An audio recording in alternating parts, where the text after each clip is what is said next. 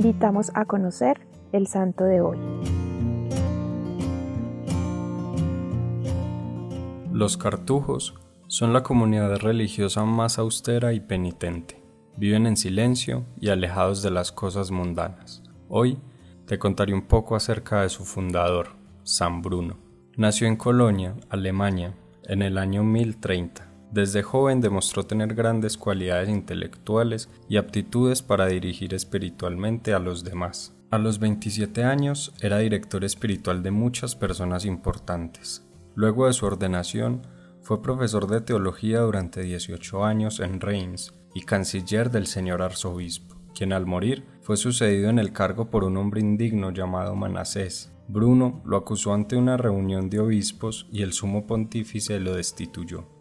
Le ofrecieron el cargo de arzobispo a Bruno, pero no aceptó porque se creía indigno para tan alto cargo. El destituido, en venganza, le hizo quitar a Bruno todos sus bienes y quemar varias de sus posesiones, que al parecer no eran pocas, pues Bruno tenía la amistad de altos personajes y una gran estimación entre la gente. Desde ese momento, Bruno renunció a todas las riquezas y se fue de monje al monasterio de San Roberto en Molesmes. A pesar de que el reglamento era estricto, lo que quería Bruno era un silencio total y apartarse por completo del mundo.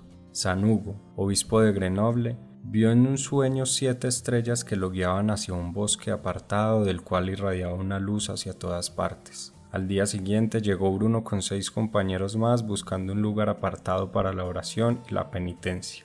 San Hugo los guió al lugar de su sueño. El sitio se llamaba La Cartuja. Allí nacieron los cartujos. San Bruno redactó para sus monjes un reglamento que es tal vez el más severo que ha existido en una comunidad. Muchas horas de oración durante la mañana, la tarde y la noche, y en las horas restantes dedicarse al estudio o a labores manuales. Recién nombrado Papa Urbano II, quien había sido discípulo de San Bruno, lo mandó llamar para que fuera su consejero. A pesar de no querer alejarse de la vida de silencio y oración que llevaba, San Bruno aceptó, pero dada la insistencia de los monjes para tener a su director cerca, el conde Rogerio le obsequió un terreno en Italia y allí fundaría un nuevo convento con el mismo reglamento de la Cartuja. San Bruno y los monjes cartujos hacen diariamente penitencia y oraciones por todos los pecadores del mundo. Como ellos, muchos otros monasterios hacen lo mismo buscan alejarse de las cosas que no les permiten estar cerca de Dios.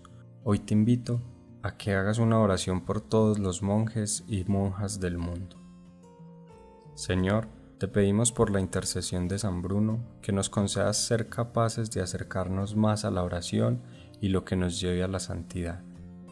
Cristo Rey nuestro, venga tu reino.